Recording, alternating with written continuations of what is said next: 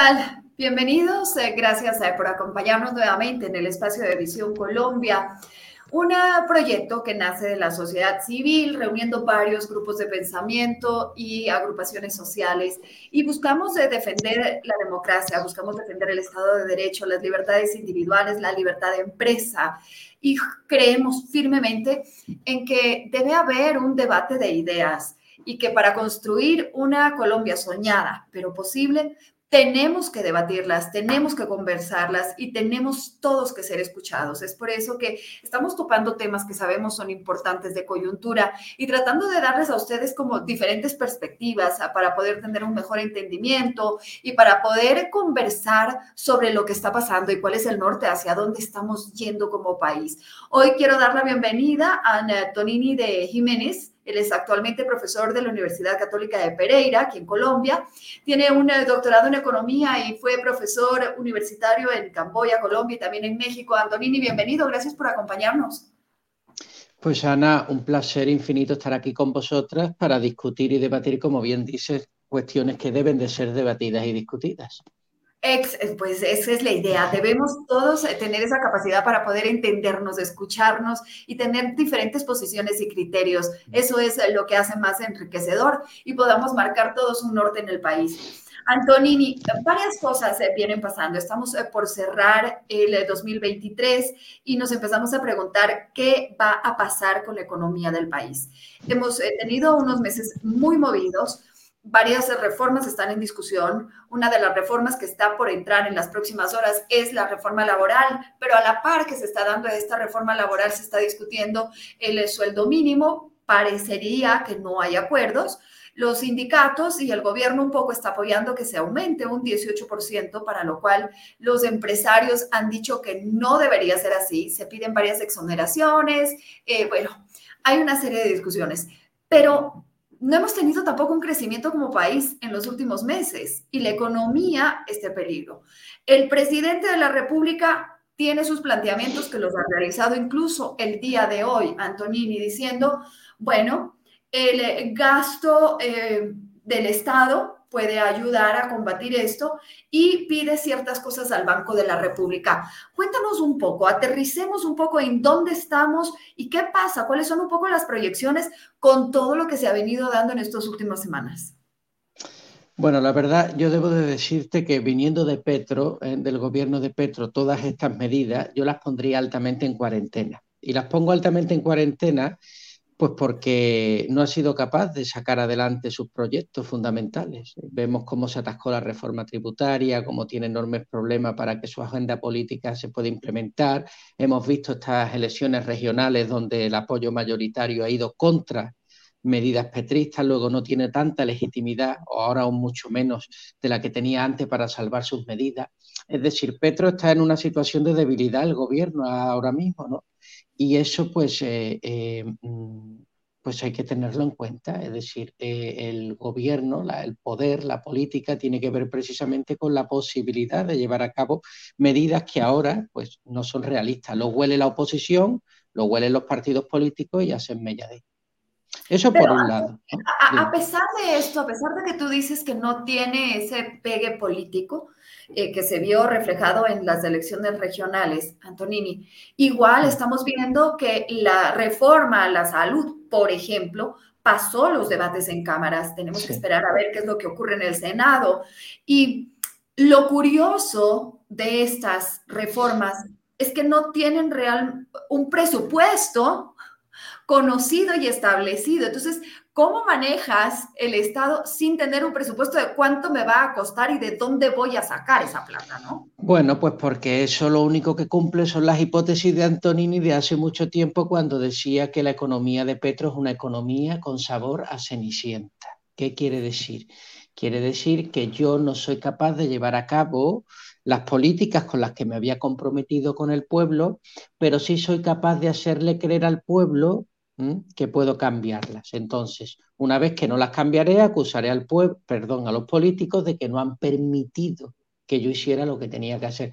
Pero no se lo impide el pueblo ni se lo impide la política, se lo impide la realidad. Vayamos por parte. Por ejemplo, el tema de la reforma, eh, de lo que viene siendo ahora la nueva reforma laboral, ¿no? El salario mínimo del que hablábamos.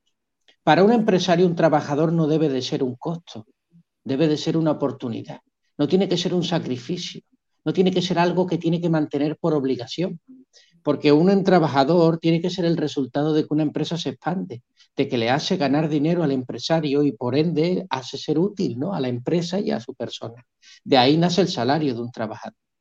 Subirle el salario al trabajador sin que se haya merecido por medio de su productividad tenerlo, provoca dos problemas fundamentales. Uno, alimenta la inflación, que golpea más de un 13% a la economía colombiana, con los problemas que esto supone de competitividad, entre otras cosas. Y en segundo lugar, asfixia al empresario, que se ve en una situación en la que no es capaz de responder por medio de los costos salariales sus productos, sus beneficios, su cuenta de resultados. Por lo tanto, son medidas que van absolutamente contra la realidad. Todas las medidas del gobierno de Petro son medidas que van contra la realidad. Por eso, en algún momento, se acaban estampando. Si no es en el Senado, es en la Cámara, si no es en la Cámara, es en la calle, si no es en la calle, es en su casa. Siempre se acaban estallando porque son medidas que van contra la realidad. Ahora, dentro de esto, a la par, mientras se está discutiendo el salario, se está discutiendo la reforma laboral, que eso es un poco lo que los empresarios también han cuestionado, ¿no? O sea, a la par, vamos a, fijar un salario, un nuevo salario mínimo, pero va a haber una serie de cambios y, y, de problemas que desde ya se ha venido diciendo que esa reforma laboral no genera empleo. Es más, habría una fuga y una pérdida de empleos muy grandes. Y uno de los grandes problemas de Colombia es quizás la informalidad. Esta reforma laboral en nada ayuda a formalizar estos trabajos. Bueno, ni esta reforma laboral ni ninguna reforma laboral en la historia del mundo ha contribuido al empleo. No es posible, no hay ninguna reforma laboral. Lo único que contribuye al empleo es precisamente la libertad que es el único activo que hace que la economía salga adelante. Lo único que hace que haya empleo es la productividad, es el comercio, es la innovación, es la creatividad, es la posibilidad de crear empresas, es el espíritu competitivo. Esas son las cosas que crean empleo, pero una reforma laboral no crea empleo. En el mejor de los casos, lo único que hace es repartirlo y al repartirlo hace decrecerlo en un lado y en el otro. Así que ni la reforma tributaria de Petro ni ninguna otra. Lo que pasa que, claro, Todas son malas, pero algunas son peores que otras, precisamente porque hacen más daño. ¿eh? El gasto público no está demostrado que incentive el crecimiento económico, lo único que hace es mover el dinero, pero eso no hace que el dinero que se mueva sea un dinero que repercuta en el crecimiento económico de un país y que no se acabe pues eh, escupiendo, en este caso, eh, siendo expulsado por el desagüe de la ineficiencia. Tú hablabas de la informalidad. Bueno, la informalidad es que la reforma laboral solo tiene que ver con la formalidad. No se puede reformar algo que es informal. se puede reformar lo formal. Lo informal no se puede reformar. Ahora bien, la pregunta es, ¿por qué existe la informalidad? Pues la informalidad precisamente existe porque la actividad productiva colombiana no es lo suficientemente potente como para absorber una masa de población de entre el 50 60% de la población activa. Punto, no hay nada más. Y eso no depende de hacer una reforma laboral, eso depende de que el músculo empresarial, por ejemplo, sea más grande, sea más potente.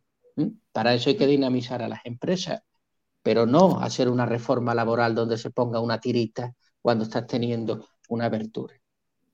Ahora, Antonini, eh, él ha dicho y Petro ha dicho que eh, pues va a hacer la solicitud de que se bajen eh, al Banco de la República para que se bajen las tasas de interés. Entonces, explícanos un poco cómo se maneja este tema, cuál es el rol del Banco de la República, cómo se maneja este tema y cómo afecta o beneficia finalmente a los ciudadanos.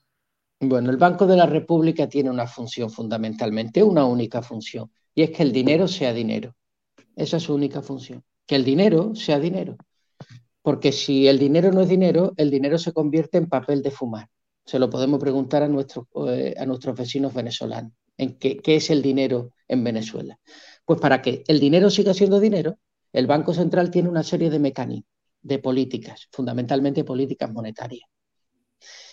y, cambiarias, aunque en este caso son fundamentalmente monetarias. ¿Para qué? Para que el dinero valga lo que vale, es decir, para que la capacidad adquisitiva del dinero no se deprecie, para que las personas puedan comprar más o menos lo mismo todos los días con el dinero que tienen. Pero esto, eh, a veces, hay inflación, hay subida de precios de los bienes, a veces por razones internas, otras por razones internacionales, y el Banco de la República tiene que manejar ¿eh? el precio del dinero, ese es el tipo de interés, el precio que cuesta pedir dinero para que o haya más actividad o haya menos actividad monetaria en el mercado, con el fin de que los precios se mantengan más o menos inalterados. ¿vale? Esto es muy simple. Si tú sales de una fiesta y sales borracho, no te conviene seguir bebiendo. ¿verdad? Tienes que equilibrar el nivel de alcohol en sangre para no perder la, conciencia. Pues para que la economía no pierda la conciencia, se tienen que establecer unos límites en la cantidad de alcohol, no, en la cantidad de dinero que riega la economía, en este caso las venas de la economía. ¿Vale? Petro nuevamente se salta la tolera todo y le recomienda al Banco de la República, pues él puede recomendar lo que quiera, pero no tiene autoridad, el Banco de la República es independiente. ¿Por qué quiere que bajen las tasas de interés? Porque lo que quiere Petro es que parezca que el país va adelante, así sea a costa de acabar con él. No le interesa la inflación, lo que le interesa es vender propaganda y decir que hay un 100% de... Yo mañana podría emplear completamente a la población colombiana Mañana podríamos. Es cuestión de sacar dinero al mercado, bajar tipo de interés, llevar a cabo operaciones de mercado abierto a nivel masivo, poner una cantidad ingente de dinero en el mercado y podría contratar a todo el pueblo colombiano. Sin embargo, no habría, no habría dinero suficiente para poder comprar un banano. No habría dinero suficiente para poder comprar un banano. Pero no le importa a Petro lo que comamos o no comamos. Lo que le importa a Petro es aparentar. Eso es. Y el Banco de la República hace bien en no echarle cuenta.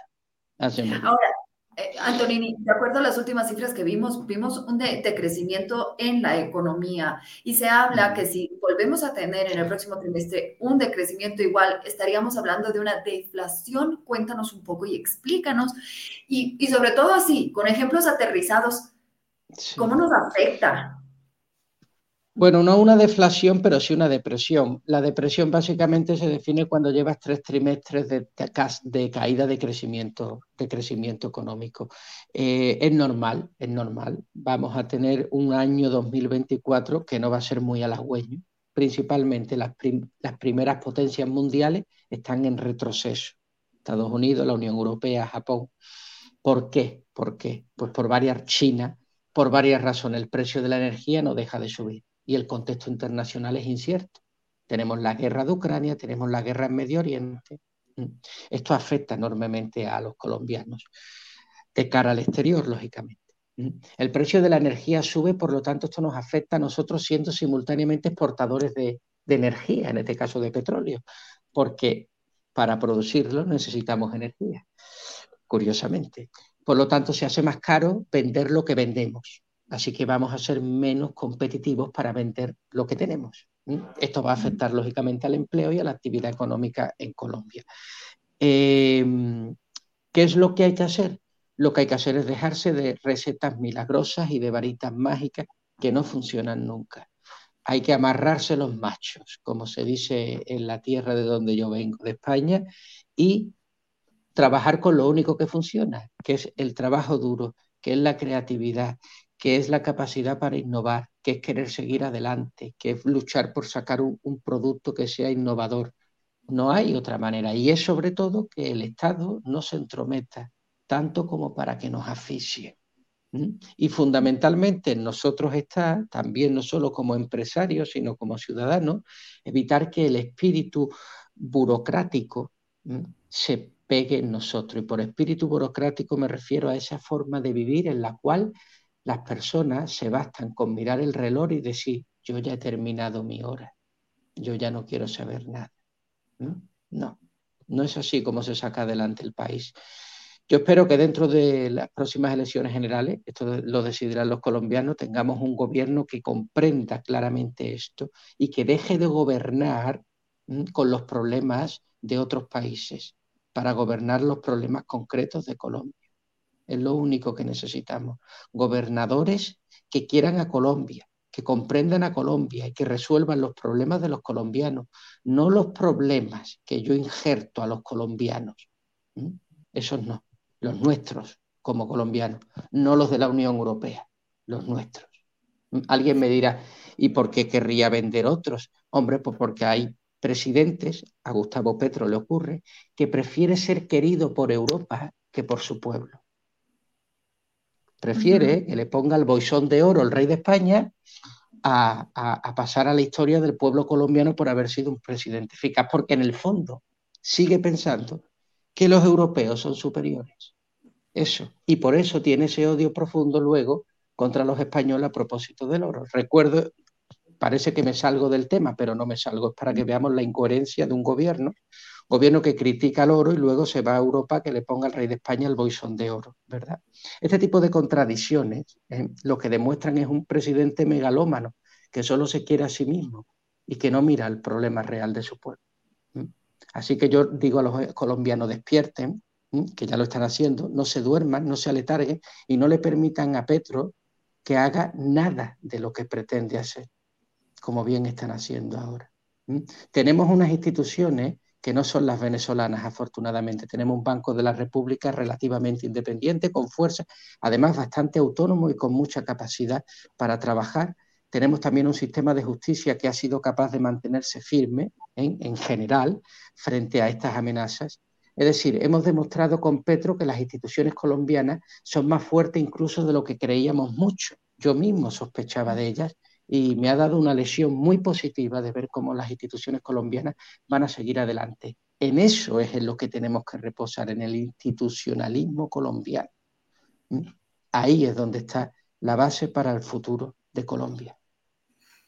Ahora, Antonini, eh, hablando de los eh, presupuestos, eh, mm. una reforma a la salud que no cuenta o no hay una claridad sobre cuánto va a costarnos, una reforma laboral que tampoco hay y una reforma que creo que también es oportuno conversarle contigo, pensional que también es una que está próxima en entrar y que sería absolutamente dañina para el país y más que para las generaciones de este momento, para las que están por venir. El problema que tiene, claro, es, que, es que todos los problemas nos llevan al mismo sitio. ¿Cuál es ese sitio? Que un 40, de la, un 40 menos de un 40% de la población tiene que sostener al 100% de la población. Y con esto ya no me refiero a la pirámide poblacional, ¿eh? en el que vemos ¿eh? que conforme se va desarrollando Colombia, el número de nacimientos se va reduciendo porque los niños pasan de ser un factor de producción a convertirse en un costoso bien de consumo. Lógicamente, el niño deja de trabajar para convertirse en un costo, ¿no? El colegio, las clases de piano, bla, bla, bla, bla. No, es que además de esto tenemos un problema que no tiene, por ejemplo, la Unión Europea. Y es que, como decías muy bien anteriormente, el 50-60% de la población colombiana no paga impuestos, no cotiza, no paga y contribuye al sistema de pensión. Por lo tanto, estos tienen dos problemas. Uno, que es muy difícil que el 40% pueda soportar al resto, además de soportarse a sí mismo y de soportar además la crisis demográfica que se viene encima, sino que es que además luego tiene un problema. Moralmente no parece no solo adecuado, sino que tampoco es, digamos, pues útil para nuestra felicidad tener, por ejemplo, a personas mayores en una situación no pensional, en la mendicidad, en donde las calles, las vías públicas se acaban convirtiendo en lugares, eh, pues ya sabemos que pues, lugares no son transitables, no son lugares eh, cómodos para, para una vida feliz que todos necesitamos. Entonces esto es un problema importante. Pero este problema importante no tiene una salida fácil, ni tiene una, una salida inmediata. Hablabas de que no tiene financiación. No puede tener financiación. Es que está proponiendo medidas que no puede soportar la economía colombiana. Por eso son irreales. Entonces, hablar de ellas basta. No podemos actuar en ellas. La única manera para que la reforma pensional sea una verdadera reforma, la única manera es poner a trabajar en la formalidad al, al 60% de la población activa colombiana. Ese es el único asunto. No hay otra manera para hacerla sostenible en el largo plazo. No hay otra manera. Y para hacer eso, las medidas las conocemos porque son tan antiguas como el inicio de la humanidad. No hay más medidas que dejar al trabajo que sea trabajo, que dejar que el capital se mueva con libertad, liberalizar el sistema de financiamiento y, de, bancario, por ejemplo, para que los tipos de interés de los que habla Petro bajen, pero bajen no porque él los diga, sino por el comportamiento natural de la competencia financiera. Claro, es que no hay otra manera. Es decir, no podemos obligar a una persona que esté sana, sino que la persona tiene que comer sanamente. Pues, haga usted las cosas para estar sano. Es la única manera en la que podremos esperar que la economía colombiana avance. Si no, ya Ana te lo digo, el año que viene vamos a volver a hablar de lo mismo. El siguiente, y el siguiente, y el siguiente, y el siguiente. Y así vamos a seguir hablando mientras que no atajemos estos problemas. Y estos problemas se atajan convenciendo al colombiano que no hay medidas secretas ni mágicas, ni sacadas de la chistera. No existe. El mejor gobernante es el que gobierna poco y al gobernar poco gobierna bien. Punto. No hay más. Hay que dejar al pueblo que sea pueblo y que actúe y trabaje de acuerdo a sus capacidades. No podemos dirigir la economía del país desde un centro de estudios ni desde un ministerio. No se puede. La realidad es infinitamente más compleja que la mente de un burócrata. Ahora, Antonini, en varias ocasiones tú dices, ok, hay que trabajar, la, la empresa es la que genera que este mercado se mueva, eh, pero en este momento, ¿y cómo proyectas tú para el 2024? Hay las, el terreno está fértil como para que esas empresas crezcan, atraer la inversión extranjera, se contrate a más personas. Es decir, con el panorama que tenemos, con el suelo que estamos fertilizando en este momento, poco, mucho o nada, estamos adecuando esto para una buena cosecha. Bueno, eh, te diría, Ana, que desde luego el panorama no es halagüeño, pero afortunadamente los empresarios a pesar de los panoramas, son precisamente empresarios porque trabajan más allá de ellos. Es decir, que lo que hace que un empresario sea empresario no es solo el panorama en el que se encuentra, sino es su espíritu empresarial. Eso es una de las condiciones más maravillosas que yo he descubierto también en Colombia, eh, en buena parte del país. De sacar adelante la vida, a pesar de las vicisitudes y a pesar de las dificultades. Esa es nuestra confianza y nuestra esperanza, porque es ahí realmente donde se encuentra el nido de la riqueza. Tengo algún problema con tu micrófono. Se acaba de mover algo y, y me hizo ruido. Vamos a ver. Dame cinco segundos. A probémoslo nuevamente. Ahora sí. Ahora sí. Probando, probando. Listo. me quito los micrófonos entonces. Hablo con el micrófono de, del...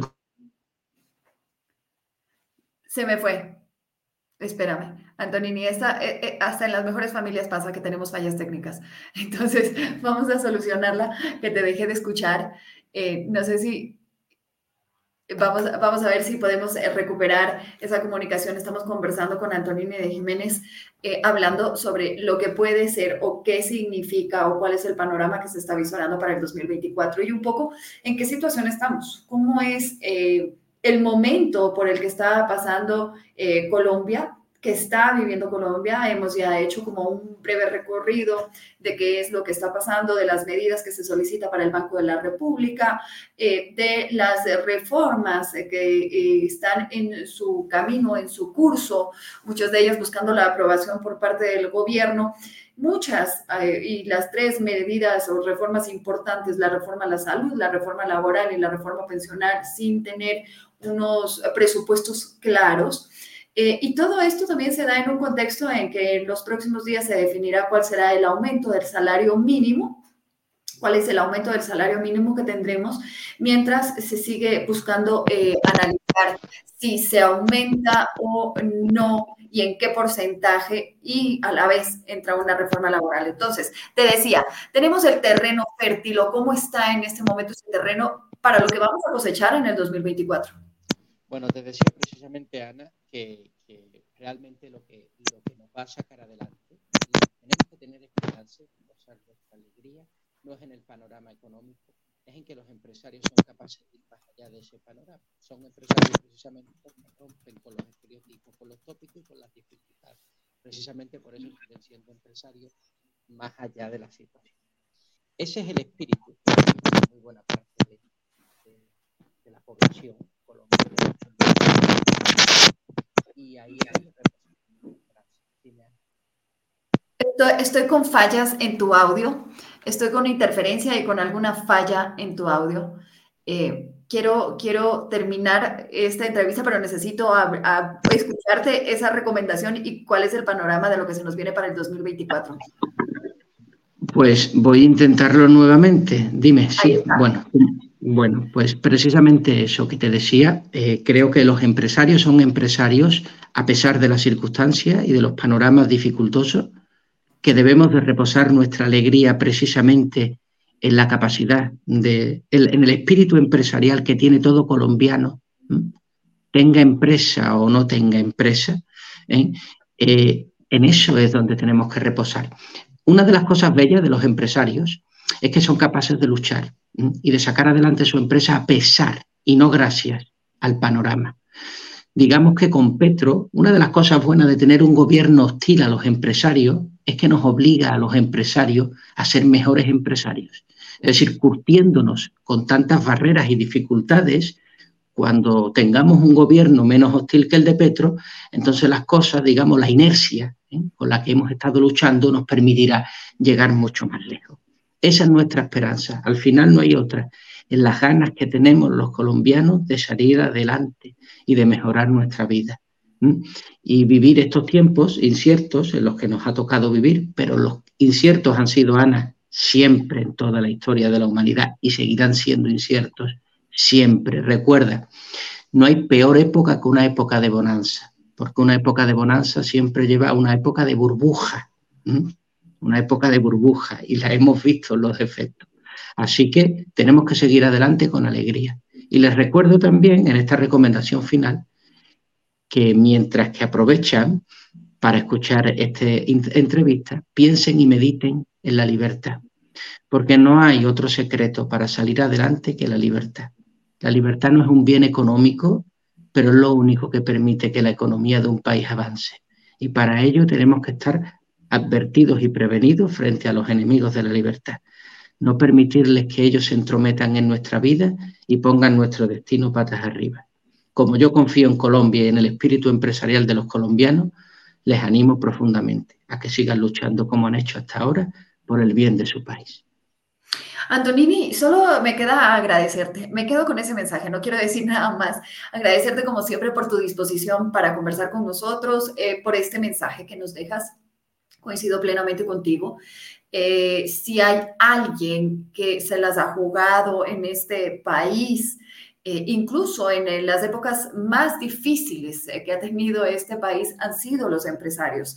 Los empresarios eh, no han bajado la guardia, los empresarios han seguido construyendo, los empresarios han llegado a esos sectores que incluso no llegaba el Estado y son los que han seguido moviendo y que no han eh, permitido que este lugar llamado Colombia eh, sea un caos total.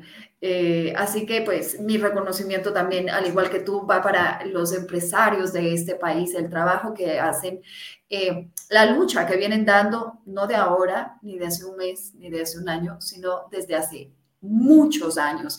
Y a pesar de todo, han seguido construyendo y haciendo empresa y creciendo y construyendo el país. Gracias, Antonini. Que tengas unas felices fiestas. Que puedas nos estamos viendo pronto. Mucha suerte y muchas gracias Visión Colombia por el trabajo tan genuino que realizan en pos de la libertad de los colombianos. Mucho ánimo y mucho éxito para el próximo año que llega. Gracias. Y a quienes nos están viendo, gracias por haber estado con nosotros. Pueden compartir esto a través de YouTube, lo pueden hacer también a través de Facebook, lo pueden hacer también a través de Twitter. Y por supuesto, mañana nos pueden escuchar a través de, nuestro podcast en Spotify. Que tengan una buena noche y nos estamos viendo pronto aquí en Visión Colombia.